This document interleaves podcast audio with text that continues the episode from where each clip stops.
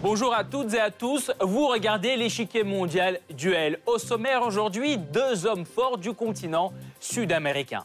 Entre eux, la concurrence est rude et l'antagonisme grandissant. Ce sont deux visions politiques et économiques qui s'affrontent, mais aussi deux caractères différents. Celui du Brésilien Jair Bolsonaro et de l'Argentin Alberto Fernandez.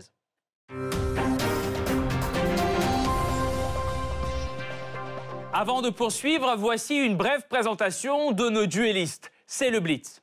Âgé de 61 ans, Alberto Fernandez grandit à Buenos Aires avec sa mère et son père adoptif qui est juge fédéral. De lui, le jeune Alberto hérite la passion pour le droit.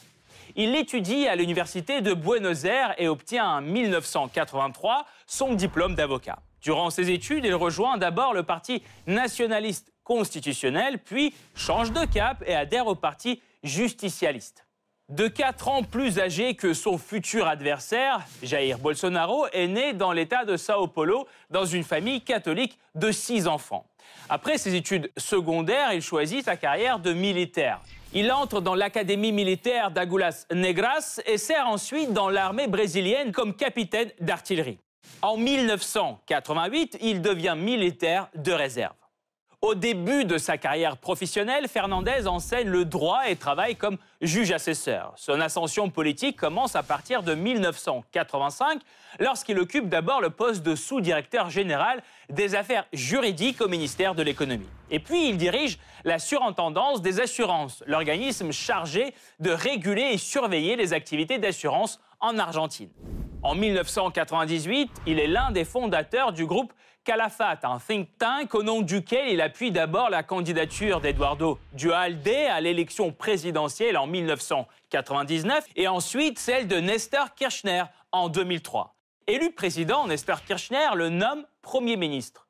Après l'arrivée au pouvoir de Christina Kirchner en 2007, il démissionne à la suite d'un scandale lié à la hausse des impôts sur les exportations du soja.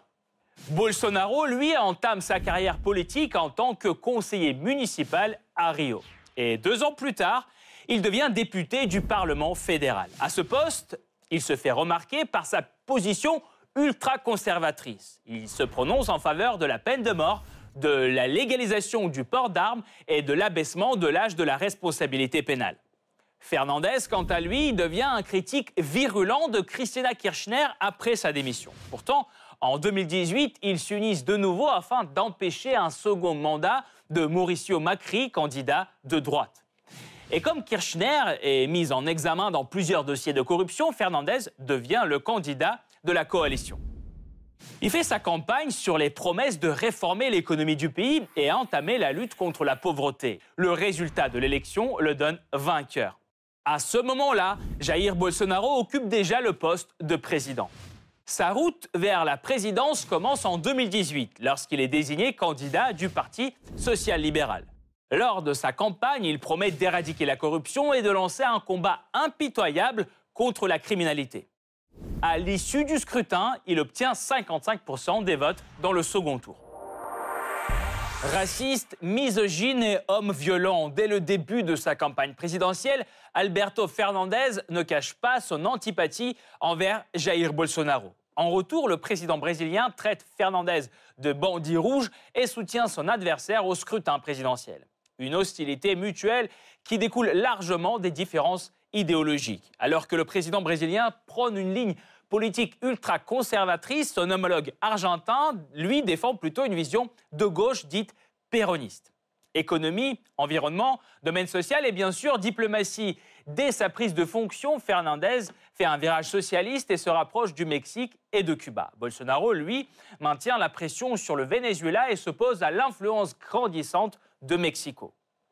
Surnommé le Trump des tropiques, en raison de son admiration pour Donald Trump, le président brésilien se rapproche davantage du président américain d'alors. Cependant, la défaite de ce dernier fait le jeu de Fernandez qui tend la main à l'administration de Joe Biden. Côté économique, la tension s'accroît aussi À cause des divergences avec son homologue argentin, Bolsonaro menace de sortir du Mercosur, marché commun réunissant plusieurs États de la région. Alors, quelle est l'ampleur de la confrontation actuelle entre les deux chefs d'État? Comment leur antipathie personnelle affecte-t-elle les relations bilatérales et les alliances politiques dans la région? Quelles sont les perspectives des relations argentino-brésiliennes? Pour répondre à ces questions, nous rejoignons Carlos Herrera, professeur à CY Sergi Paris Université, spécialiste de l'Amérique latine. Monsieur Herrera, bonjour. Bonjour. Tout d'abord, euh, à l'arrivée au pouvoir, Jair Bolsonaro a été surnommé le Donald Trump des tropiques. Pensez-vous qu'il ait justifié ce surnom pendant ces années à la tête du Brésil? Oui, euh, je crois que assez largement. Euh, déjà, il a construit ce leadership euh, à coup de, propos un peu outranciers, on pourrait dire même dopés à la testostérone, par exemple dans la défense port d'armes ou des propos misogynes. tout ça a dessiné une familiarité avec l'univers de Messier Trump. Ils ont eu des conseillers euh, comme Steve Bannon. Euh, donc, il se rapproche de ce qu'on appelait la droite alternative, euh, la alt-right. Parfois, on parle de populisme en France, mais je crois que le, concept est moins précis.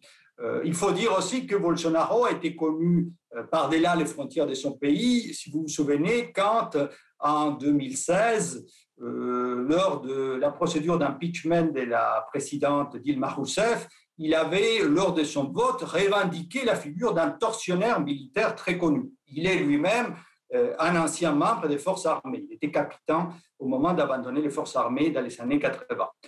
Je dirais même que par certains biais, il peut apparaître comme euh, plus redoutable. Déjà, il a été mieux élu que Donald Trump euh, certes dans un système qui est un peu différent, mais il avait eu au premier tour 45% de, voix, euh, même 46, 55 au, second. Et puis, euh, on peut penser que dans la démocratie nord-américaine, il y avait tout de même des contre-pouvoirs plus importantes que dans celle du Brésil. Bien que, on l'a vu récemment avec l'invasion du Capitole, tout n'est pas parfait. Euh, après, il y a un dernier élément que je rajouterais, c'est qu'aujourd'hui, euh, les enquêtes d'opinion donnent M. Bolsonaro gagnant lors des prochaines élections présidentielles en 2022. Il a une cote de popularité qui reste importante. on verra s'il pourra la maintenir dans le temps qui reste encore euh, pour la, nouvelle élection. Il euh, faut dire qu'au Brésil, à ce moment-là, la gauche est assez divisée et que M. Lula, qui est le candidat naturel euh, du PT, n'a pas l'autorisation à ce moment. suite à ces condamnations. Oui, oui, oui. Pourriez-vous nous décrire la personnalité d'Alberto Fernandez qui est moins connue du grand public? Oui, en fait, il est un homme euh, d'un caractère assez sobre, euh, on pourrait dire même un peu gris, euh, en dépit des efforts qu'on a fait, notamment lors de la campagne électorale, pour le montrer plus moderne, plus passionné. on a mis en avant son amour du football, son amour de la guitare et du, rock. Euh, puis il est marié euh, avec une, femme bien plus jeune que lui, euh, plutôt sexy. mais lui-même, il préfère se présenter comme un juriste avant tout, hein, comme un juriste de droit pénal, et ce qui montre déjà une sorte de sobriété. Et surtout, il insiste beaucoup qu'il est un homme des dialogues, qu'il est un homme de compromis. Et euh, d'ailleurs, c'est très intéressant parce que c'est sur ce point-là qu'il reçoit à ce moment les critiques de ce qu'on pourrait appeler l'aile gauche, euh, l'alliance qu'il a conduit au pouvoir. Par exemple, lui a reproché il y a quelques jours à peine euh, sa réunion avec les principaux représentants de producteurs agricoles. Euh, c'était une, une charge symbolique importante parce qu'il euh, lui était adressé par euh, la dirigeante historique des maires de la place des Mai, ou avant, et même aujourd'hui, parce qu'il subit des pressions, on, lui reproche son rejet, enfin son refus plutôt, d'utiliser le droit des grâces en faveur de certains dirigeants du mouvement kirchneriste qui sont en prison. Monsieur Herrera, merci beaucoup. Nous allons poursuivre notre analyse tout de suite et nous vous retrouverons à la fin de cette émission pour plus de détails sur ce thème. Merci encore. Autrefois solide, l'amitié entre le Brésil et l'Argentine se fissure suite à l'arrivée au pouvoir de Jair Bolsonaro d'un côté et d'Alberto Fernandez de l'autre. À en croire les médias locaux, depuis des décennies, les relations entre les deux États n'ont jamais été aussi mauvaises. Les deux plus grands États d'Amérique latine, le Brésil et l'Argentine, entretiennent des relations de bon voisinage tout au long du XXe siècle. Or, un véritable rapprochement commence après la chute des dictatures militaires dans ces pays au milieu des années 80. Les nouvelles autorités signent deux accords qui deviennent la pierre angulaire des relations bilatérales, la déclaration d'Iguassou et celle de la politique nucléaire. Si cette dernière porte uniquement sur la coopération dans le domaine nucléaire, la déclaration d'Iguassou renforce les liens dans plusieurs domaines économie, commerce, transport, communication, sciences, technologie et énergie.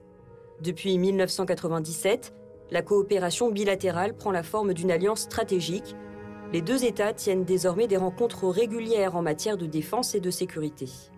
Les relations bilatérales sont au beau fixe pendant la présidence de Nestor Kirchner en Argentine et Lula da Silva au Brésil. Ardent défenseur des idées de gauche, il signe une série d'accords bilatéraux renforçant la coopération dans quasi tous les domaines. Une tendance qui continue avec les successeurs de Kirchner et da Silva, L'arrivée au pouvoir des conservateurs de droite, Mauricio Macri en Argentine et Jair Bolsonaro au Brésil, ne change pas grand-chose. En quelques mois seulement, ce tandem tient plusieurs rencontres et songe à l'introduction d'une monnaie commune, le peso réal. Pourtant, l'amitié brésilo-argentine se fissure après l'élection en Argentine du candidat péroniste Alberto Fernandez. Pour la première fois, Bolsonaro et Fernandez s'affrontent durant la campagne présidentielle en Argentine. Après la victoire de Fernandez aux primaires, considérée comme une répétition générale avant l'élection présidentielle, le président brésilien hausse le ton envers le candidat de gauche. Si cette gauche pourrie revient au pouvoir en Argentine, nous pourrions avoir une nouvelle crise de réfugiés dans le sud du Brésil. La réponse de Fernandez ne s'est pas fait attendre. Maintenant, en termes politiques, je n'ai rien à voir avec Bolsonaro. Je me réjouis grandement qu'ils disent du mal de moi. C'est un raciste, un misogyne, un homme violent. Un antagonisme personnel qui est le fruit de deux visions politiques opposées. Ultralibéral sur le plan économique, très conservateur sur le plan politique. Jair Bolsonaro ne cache pas son hostilité pour l'idéologie de gauche et les personnalités politiques qui la représentent. Christina Kirchner, Dilma Rousseff, Nicolas Maduro ou encore Fidel Castro. Bolsonaro les qualifie tous de bandits. Lors de la campagne présidentielle argentine, il affiche ouvertement son soutien au candidat de la droite argentine, Mauricio Macri. Son adversaire de gauche, Alberto Fernandez, se bat dès le début de sa campagne pour la libération de Lula da Silva, bête noire de Bolsonaro et président socialiste brésilien. En juillet 2019, il lui rend visite dans la prison brésilienne tout en émettant des critiques sur le système juridique du Brésil. Après la victoire de Fernandez, le président brésilien refuse catégoriquement de féliciter le président élu et d'assister à la cérémonie de son investiture, une première depuis des décennies. Une antipathie personnelle qui se déverse même sur les familles des deux dirigeants. Tout commence par une publication d'Eduardo Bolsonaro, le fils du président brésilien. Il retweet une photo de lui-même et du fils de Fernandez, Estanislao. Ce dernier est en tenue de cosplay Pikachu. Eduardo, lui, tient un fusil. Estanislao évite de répondre directement à Eduardo, mais s'adresse via son compte Twitter à la communauté LGBT brésilienne, l'appelant à poursuivre la lutte pour leurs droits. La tension entre les deux dirigeants franchit une nouvelle étape avec le début de la pandémie. Alors que Fernandez impose un confinement national, Bolsonaro s'oppose à toutes les mesures de restriction qui pourraient, selon lui, mettre à genoux l'économie brésilienne. Il pointe alors du doigt l'Argentine où la crise économique s'est amplifiée. Fernandez, lui, qualifie de dangereuse l'approche de son homologue brésilien. Preuve à l'appui, le Brésil reste le pays le plus frappé par le coronavirus en Amérique latine, avec près de 10 millions de cas détectés. Il aura fallu que le dirigeant brésilien contracte lui-même le virus pour qu'un signe d'apaisement voie le jour la lettre de Fernandez dans laquelle il souhaite un bon rétablissement à Bolsonaro a eu un effet bénéfique. Quelques mois plus tard, les deux antagonistes entament le dialogue direct. Le 30 novembre, une rencontre par visioconférence a lieu. Lors de cet échange, qui dure environ 40 minutes, Alberto Fernandez appelle son homologue à surmonter les difficultés du passé. Bolsonaro parle plutôt du renforcement de la coopération économique et militaire entre les deux pays, sans toutefois aborder la question de la normalisation politique. Un rapprochement ou un effet d'annonce? Nos deux duellistes ont des points de vue trop différents dans quasiment tous les domaines. Sur le plan économique, Jair Bolsonaro est partisan d'une approche libérale. Il prône la privatisation et défend l'idée du libre-échange. Fernandez, lui, est favorable au contrôle de la devise et à des mesures protectionnistes.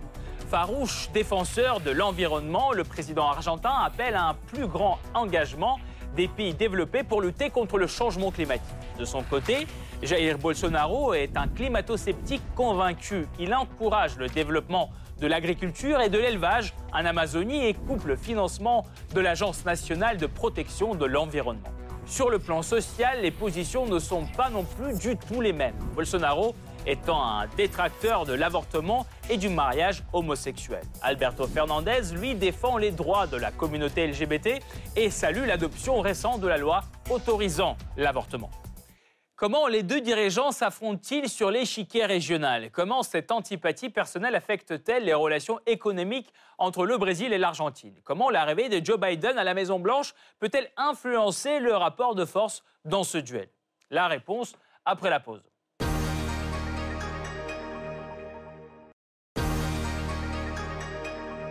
Le conservateur contre le péroniste. L'opposition idéologique de nos duellistes laisse sa marque sur les relations régionales de leur pays. Avant de passer aux détails, rappel des faits. Après la chute de la dictature en Argentine et au Brésil, les deux États maintiennent un cap similaire à l'international. Ils se rapprochent de l'Uruguay et du Pérou, deux autres États ayant mis fin au régime militaire et lancent le processus d'intégration régionale. C'est à ce moment que voit le jour le groupe de Rio, organisation visant à améliorer la coopération entre les différents pays d'Amérique latine et le marché commun du Sud ou Mercosur, initié par le Brésil, l'Argentine, l'Uruguay et le Paraguay. À la différence du Brésil, l'Argentine entretient une relation particulière avec Washington qu'elle soutient dans quasi toutes ses démarches à l'international. Un partenariat qui finit avec l'arrivée au pouvoir de Nestor Kirchner, péroniste. Conjointement avec son homologue brésilien Lula da Silva, il signe le consensus de Buenos Aires, doctrine visant à contrer le néolibéralisme en Amérique latine. Les deux plus grands États régionaux font un virage à gauche en se rapprochant du Venezuela de Hugo Chavez, du Chili de Ricardo Lagos, du Cuba de Fidel Castro, de la Bolivie d'Evo Morales. Avec l'arrivée au pouvoir de Mauricio Macri en Argentine, le cap international argentin change une nouvelle fois. Conservateur de droite, il se distancie des anciens alliés gauchistes et se rapproche des présidents de droite chiliens Sebastián Piñera et colombien Ivan Duque. L'élection de Jair Bolsonaro au Brésil amplifie la cadence. Il est l'un des rares chefs d'État à saluer le coup d'État en Bolivie et à soutenir l'embargo américain de Cuba. Le Brésil et l'Argentine semblent regarder dans la même direction, et cela jusqu'à l'élection d'Alberto Fernandez en Argentine. Fidèle à la ligne de son allié Donald Trump, Bolsonaro maintient la pression sur Nicolas Maduro. Il est à l'avant-garde du groupe de Lima, qui réunit la plupart des pays latino-américains et soutient Juan Guaido, président vénézuélien autoproclamé. Sous l'ex-président Mauricio Macri, l'Argentine a rejoint ce groupe. Cependant, Alberto Fernandez, idéologiquement proche du chavisme vénézuélien, change de cours. Pendant sa campagne électorale, il promet même de quitter le groupe de Lima. Pour l'instant, la promesse n'est pas tenue, mais à l'inverse de Bolsonaro, Fernandez refuse de critiquer Maduro directement. Au Venezuela, il n'y a pas de dictature, mais un gouvernement autoritaire. Les dictatures ont des origines antidémocratiques, mais ce n'est pas le cas du Venezuela. Quant au reste du continent, les deux visions diffèrent là aussi. Jair Bolsonaro assure ne même pas connaître le nom du chef d'État cubain actuel, Miguel Díaz-Canel. Alberto Fernandez, lui, fait de la rencontre avec le Cubain son premier acte officiel en tant que président. Et sa première visite officielle à l'étranger est au Mexique, dirigée par un autre leader de gauche. Entre-temps, le Brésil de Bolsonaro tente de contrer l'influence gauchiste de Mexico dans l'Amérique centrale et courtise le Guatemala et le Honduras. Parallèlement, Brasilia suspend sa participation dans le bloc économique régional, CELAC, au moment même où le Mexique assume sa présidence. Ne donnez pas une chance à la gauche. Ils ne méritent pas d'être traités comme des gens normaux qui veulent le bien du Brésil. Cette maudite gauche n'a marché nulle part dans le monde. En dehors du continent latino-américain, le jeu des alliances entre nos deux duellistes ne reste pas figé non plus. Pour Bolsonaro, la balance des forces peut changer avec le départ de son grand ami Donald Trump. La relation du Brésilien avec Joe Biden est déjà mal partie. Pendant la campagne présidentielle américaine, les deux se sont querellés par médias interposés au sujet des feux de forêt en Amazonie. Bolsonaro assure que l'élection américaine était truquée et ne félicite le démocrate que mi-décembre. L'Argentin, lui, est plus proche de Biden sur le climat et d'autres enjeux. Il saisit le moment pour se présenter un principal allié américain dans la région. Ainsi, Fernandez est le premier dirigeant latino-américain à féliciter Biden pour son élection et le dialogue se poursuit depuis. Cette poussée de Fernandez vise-t-elle à isoler son rival? Pas seulement. La bienveillance américaine est cruciale pour l'Argentine au moment où elle négocie un plan de sauvetage avec le FMI. Avant d'examiner le côté économique de ce duel, faisons le récap. Les deux plus grandes économies d'Amérique du Sud, le Brésil et l'Argentine, entretiennent d'étroites relations commerciales depuis des décennies.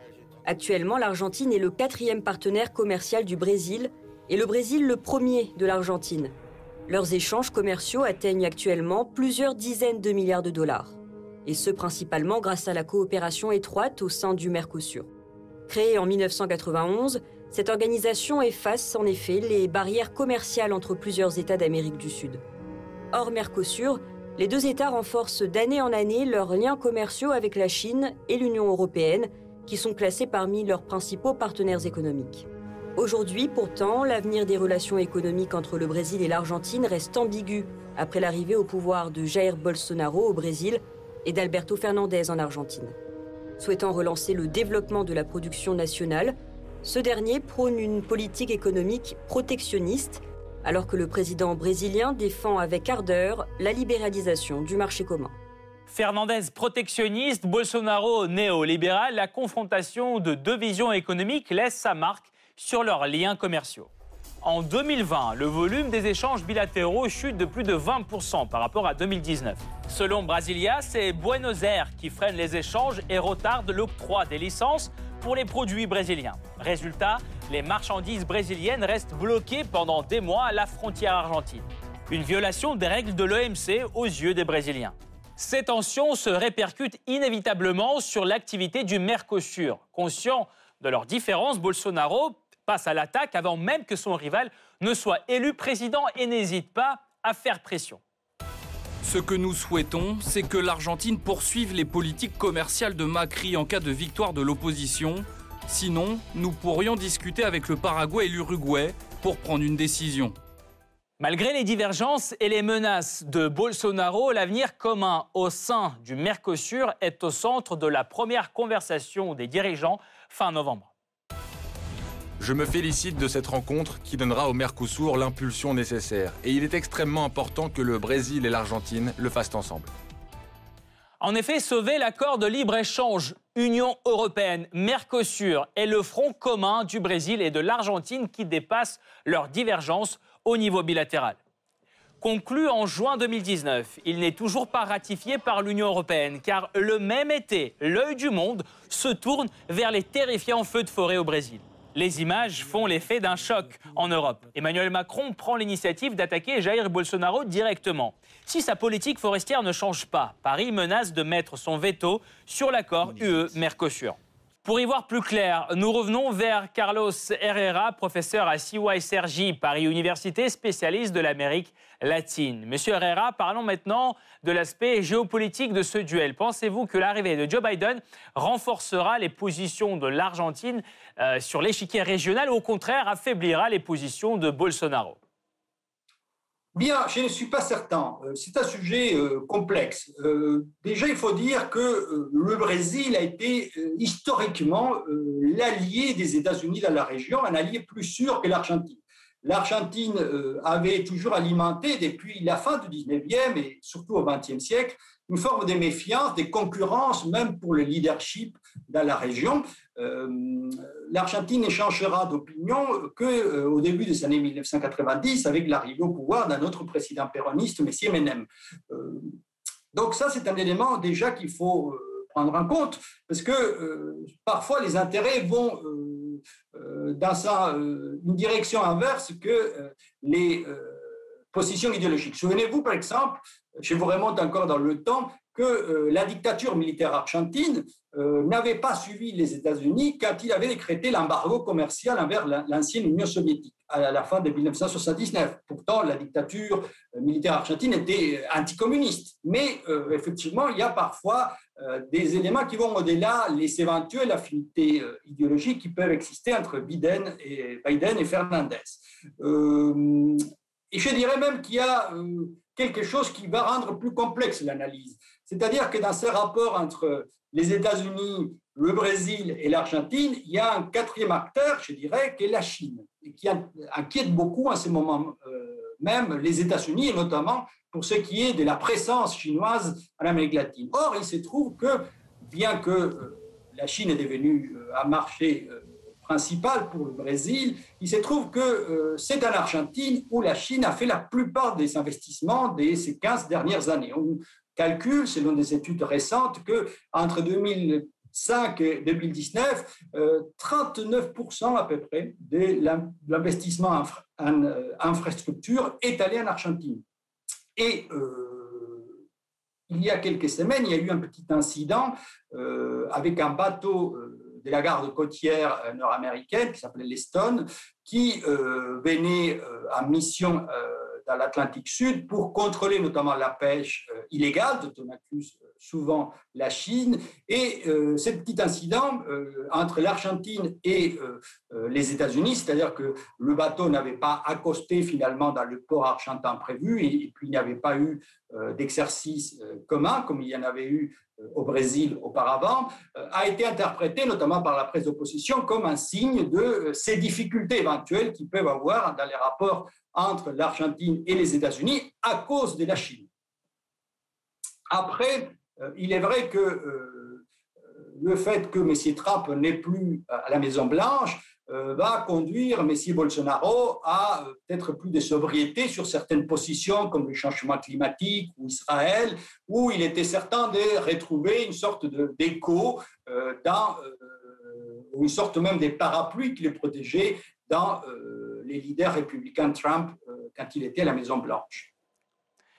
Une rivalité qui est bien plus complexe. Donc euh, oui, merci beaucoup, euh, Monsieur Herrera. Je rappelle, vous êtes professeur à CY Sergi, Paris Université, spécialiste de l'Amérique latine. Je rappelle, Carlos Herrera était là aujourd'hui avec nous. Cette partie-là n'est pas encore terminée. La semaine prochaine, une nouvelle partie vous attend avec d'autres pions sur l'échiquier mondial.